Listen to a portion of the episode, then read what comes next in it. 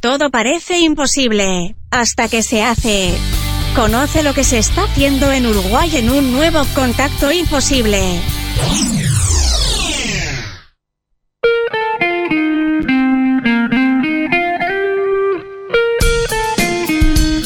Contacto es un segmento creado para difundir ideas, proyectos emergentes y el trabajo de personas emprendedoras del Uruguay.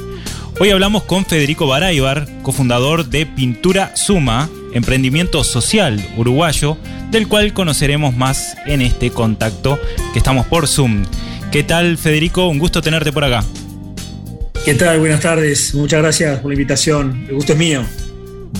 Gracias por hacerte el tiempo, Fe, que sabemos que tu agenda, bueno, está full siempre.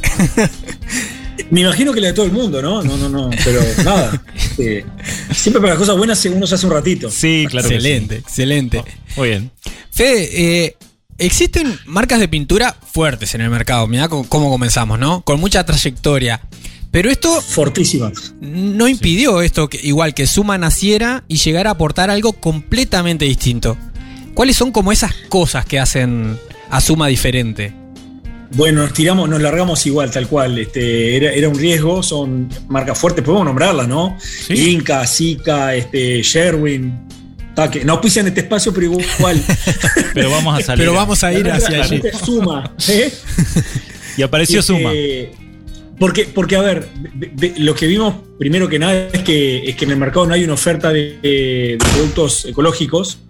este, y, ojo con, lo de ecológico, lo digo, lo digo porque es lo que la gente entiende de manera más intuitiva.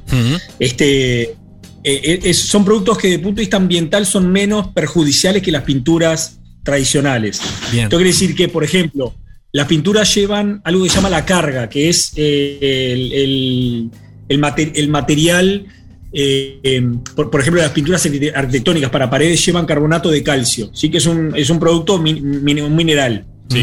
Nosotros sustituimos parte de ese producto mineral por goma, por caucho triturado, que es un residuo, y que además lo que le da es mayor, le, da, le da, hace que la pintura sea un poco más liviana y además le da algunas propiedades sustituimos parte del material fósil o el material eh, mineral por un residuo que, triturado que además le da algunas propiedades como eh, hacerla antideslizante, le da eh, le da, le da que la, pintura sea transitable, le da un montón de propiedades bien interesantes que las vamos descubriendo en, en realidad conforme vamos este, clientes conocidos, etcétera, van aplicando la pintura, ¿no? No es algo que sepamos de antemano.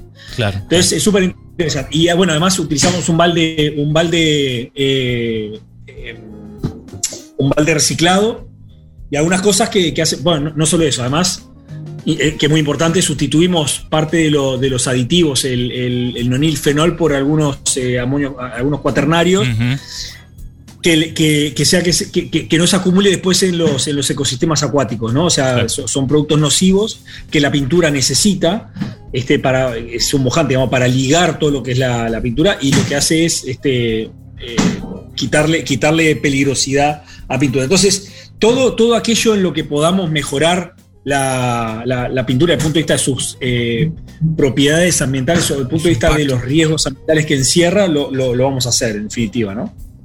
Excelente. O sea, eh, el impacto ambiental está contemplado. De igual manera se entiende en un emprendimiento social. Entonces, ¿cómo, cómo hacen lo que hacen?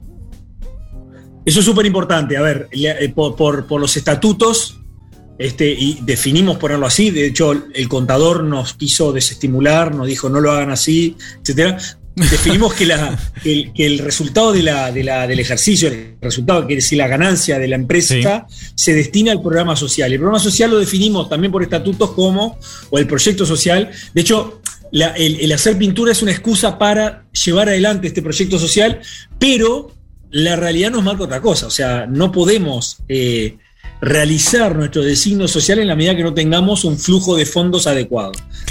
¿Y cuál es el, objetivo, cuál es la meta social de Suma? Es poder integrar, incorporar eh, personas de colectivos favorecidos al mundo del trabajo. ¿no? Entonces es darle una oportunidad de trabajo, es darle algunos meses de, una especie de pasantía donde pasan por distintas áreas y después salen al mercado laboral. De hecho, la idea es poder hacer intermediación laboral. Hoy por hoy estamos muy por debajo del punto de equilibrio, con lo cual todo eso que deseamos hacer viene a ser una especie de ONG basada en el mercado, de alguna forma. O sea, tiene los cometidos de una organización social que busca darle, darle oportunidades a los colectivos más desfavorecidos. Estamos hablando de, en sus inicios, cuando hablamos con la, con la primera socia Karina Grela, que ahora está en, Córdoba, haciendo hechos, si, si googlean van a encontrar pintura suma en Córdoba también. Este, Karina estaba trabajando con una organización de la sociedad civil que trabajaba mujeres en situación de prostitución. Entonces, una idea era poder trabajar con ese colectivo. Después Karina se fue, después este, se, deslindó de esa organización y empezamos a ver este, que, hay otros colectivos con los que podemos llegar a trabajar. Eso va a suceder este, en la medida que tengamos un flujo de fondos adecuado. Hoy esa no es la realidad. Bien, bien. Y contanos un poco cuáles son los productos entonces que tiene Suma y también eh, por qué salen al mercado incluso con algunas otras marcas. Antes, solo como, como un comentario, no quiero dejar pasar esta, esto que, que trae Fede, porque en mi trabajo como coach con organizaciones sociales y con empresas siempre veo como esto tan desconectado del mundo, ¿no?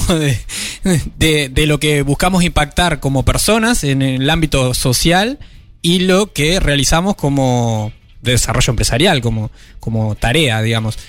Y bueno, Suma entonces es, una prueba de que no está, no tiene por qué estar desconectado, somos las mismas personas. Ese es el desafío. El desafío es lograr que las empresas pongan en el centro a las personas, ¿sí?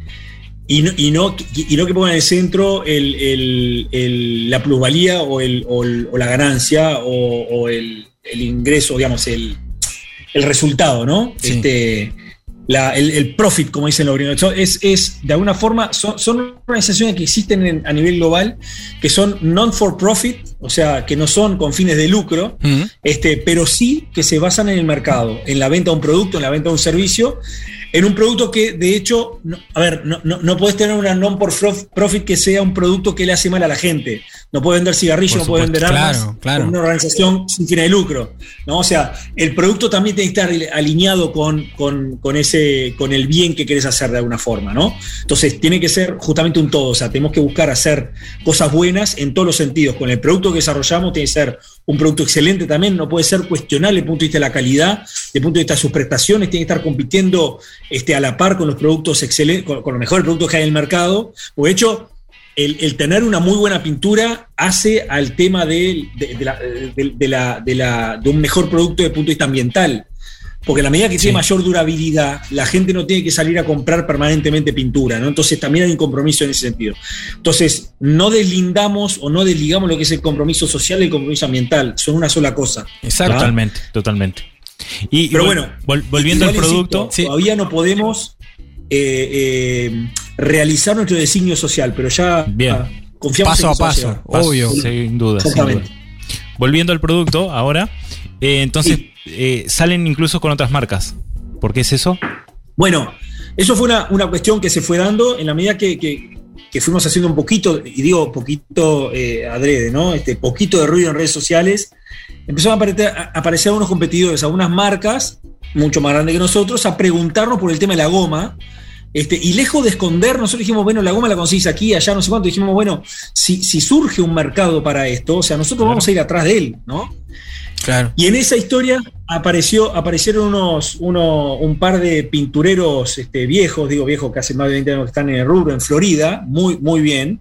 Este, o sea, muy buena gente, vinieron acá a casa en la primera reunión y nos dijeron que querían un balde de 10 litros. Dijeron, no, vos sabés que el 20, el 4 nos falta algo en el medio. Dijimos, bueno, ¿por qué no lo hacen ustedes? El balde de 10 litros lo consiguen ustedes y nosotros le envasamos nuestro producto. Y ahí surgió esa, de alguna forma casi de casualidad, esa posibilidad de decir, envasamos para terceros. Ellos crearon su marca. Al final no pusieron balde de 10 litros, pusieron solo de 20 y de 4. le dimos exclusividad para Florida. Bueno, sí, está, cosa que surge. Pero, pero también nos, nos pareció interesante porque, ¿qué pasa? Al, tener un volumen pequeño de producción y de, de, venta, digamos, este, no podemos aspirar a un balde que llame la atención. O sea, como que en góndolas no nos van a ver, en las góndolas de pinturerías, obviamente, ¿no? No nos van a ver. Entonces tenemos un balde es un balde reciclado que es de muy buena calidad, es reciclado postindustrial, y le pegamos una etiqueta de papel. Tampoco quisimos pegar una etiqueta de PVC, la de papel se despega bien y el papel en última instancia se termina degradando si termina tirado por ahí. Este, y eso hace que esa etiqueta se, se destiña rápidamente, que se arrugue con, con, la humedad, esto y otro. Entonces, tiene una presentación bastante malota, ¿sí? por no decir espantosa. Pero tiene una presentación que, que, no condice con el producto que lleva adentro. Y eso la gente lo ve. Entonces, dijimos, ¿cómo, cómo logramos que un, un, ferretero que renuncia a parte del margen, que, que, tiene que convencer al cliente que el producto que está acá adentro es buenísimo, aunque la lata no lo diga o el, el balde no lo diga? Es dificilísimo. O sea, claro, estamos hablando sí. de que es está arriba. Entonces dijimos, la, la, posibilidad de que cada uno tenga, o cada uno, digo, dentro de los límites, ¿no? Su propia marca de membrana, porque además se la dimos para probar, vieron que era muy buena calidad. Estamos hablando de que usamos una emulsión de la Gran 7. La emulsión es el principio activo, por decirlo de alguna forma, de la, de la pintura, de la membrana en este caso. Entonces, este, eh, que, que, que, en definitiva cuando ponen su propio producto, por más que también tenga una etiqueta de papel, malo, no sé cuánto, van a desplazar el resto de las marcas. Es decir, yo vendo la mía. Impercouch fue la primera marca, la primera marca que envasamos para terceros, ¿sí? que es de Calizay, Florida. Uh -huh. Yo voy pasando los chicos de la gente que nos da para adelante. Pero, pero, pero, pero entonces, en definitiva, lo que hicieron fue decir, bueno, ¿y por qué? Porque además se están poniendo capital de giro, o sea, lo pagan contado. Entonces, yo tengo que vender rápidamente esto para recuperar ese capital de giro. Manejan el margen como les parece, por más que tengamos un precio sugerido y más o menos lo mantenemos. Y en esa, en esa redada después nos llegó la gente de Pirca. La gente de Pirca nos dijeron, queremos eh, un producto para impermeabilizar. Ellos hacen la, la, uno, unos especies los cetones de, de, yeso o de hormigón, que es para impermeabilizar, para, o sea, para cubrir paredes con humedades, etcétera, y para proteger de la humedad. Entonces dijeron, queremos eh, completar nuestro producto con un, un, una solución para azoteas. Entonces ahí había una marca argentina que estaba en la vuelta, que es así, no la voy a nombrar, que tenía su complejidad para pasar, se pasa con llana, etcétera, y este y nos dijeron, ¿qué nos pueden dar ustedes? ¿Por qué el producto de ustedes puede ser mejor que este? Y nosotros dijimos, porque nosotros le podemos envasar con la marca de ustedes. Y ahí apretamos las manos y ya arrancó a andar Pirca y es el que hoy el que más vende. No contento con eso, después vino Crisoles, que es el, el que nos cobija. Crisoles es donde uh -huh. nosotros producimos la pintura. Este, benditos sean entre todas las pinturerías, porque por, eh, por, eso, porque nos abrieron, nos abrieron la, la, las puertas de par en par para que, para que hiciéramos lo que hiciera, hasta experimentar, laboratorio, etcétera. Ahí Crisoles. Ah, bueno. Nos abrieron la puerta cuando le comentamos que se trataba de un proyecto social. ¿sí? Esa es la realidad. Cuando elegimos claro. a Barrera, a Barreira, que es un proyecto social, dijo, me encanta, vengan para acá y después vemos esto en qué deviene. Y decir, la verdad que no tenemos ni idea en qué va a devenir. Si mañana decimos, bueno, ¿sabes qué? La marca es tuya, si nosotros nos separamos, lo que fuera, no sabemos qué va a pasar, así que andemos, andemos juntos. Y lo que pasó los últimos meses, ya eh, principio de este año, por ahí por abril, mayo, Barreira nos dice, queremos vender su pintura. ¿Y qué le dijimos a Barreira? No, tenés que producir la tuya. tenés que generar tu propia marca. Él tiene, él tiene, él produce sus propias membranas, tiene una de calidad más o menos, o sea, una, una de guerrera y una muy buena. Y por ahí metió, le dijimos, armate una, un paraguas de pinturas ecológicas. Claro. ¿Por qué? Porque él tiene la capacidad de armar un paraguas. Nosotros para armar un paraguas nos cuesta horrores. Y armó su paraguas y hoy tiene este ecocrisoles que tiene eh, ah. la primera pintura, la pintura con caucho, la membrana con caucho que producimos nosotros. Así que todos tienen la misma calidad y manejamos los mismos precios. Cada uno se maneja con sus clientes. Excelente. Sigue más, más allá de, de sumar, están multiplicando. Multiplicando el impacto. Es la idea, es la idea. Cambiar el signo sí. de la operación. Excelente.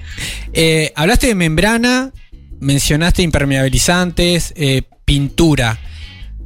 Resuminos como, como esto, ¿qué productos tiene Suma y qué están desarrollando de cara al futuro?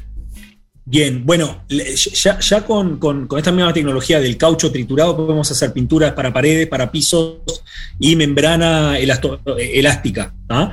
eh, con, con, con, la misma pintura, con la, el mismo grano de caucho, que además es caucho recuperado de, de cubiertas este, claro. usadas. ¿no? Lo que estamos ahora es genera, formulando una pintura hecha a base de poliestireno, o sea, de espuma de poliestireno, o sea, de poliestireno expandido, que es la espuma Plus. Ah, el Foamplast de residuo, tanto para, para, para, arquitectura, que se utiliza para isopanel, como bandejas, etcétera, la vamos a poder incorporar una pintura que va a ser un esmalte sintético.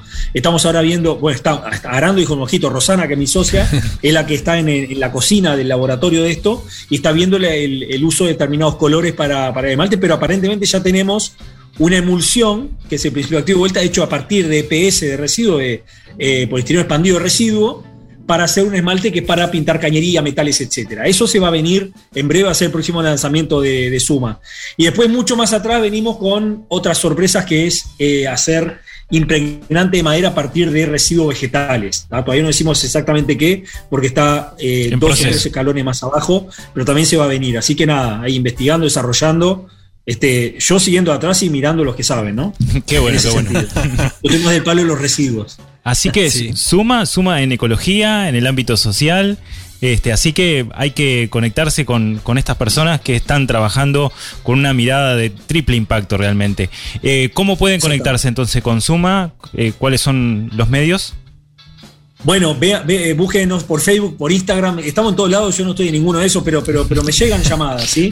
Ahí está el celular de, Rosana y el mío para contactarse.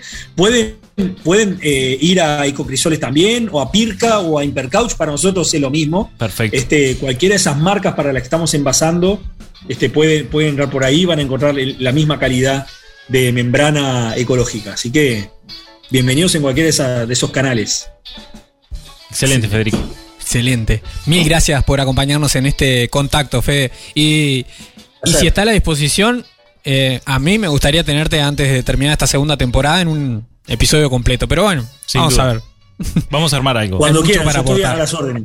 Perfecto, Federico. Muchas gracias. Gracias. Muchas gracias a ustedes, un placer, que anden bien. Gracias. Buen fin de semana. Igual. Si tenés un proyecto o emprendimiento que querés dar a conocer, te invitamos a escribirnos para ser parte de un nuevo contacto. Este segmento especial de Imposibles, creado para difundir ideas, proyectos emergentes y el trabajo de personas emprendedoras del Uruguay.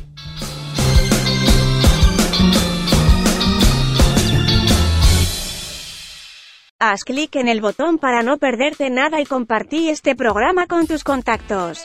Imposibles es una producción de Rosario FM. Creación y conducción, Javier Filiuti y Eduardo Hernández. Arte y diseño, Ecocomunicaciones. Edición y mezcla, Rodrigo Amado y Eduardo Hernández.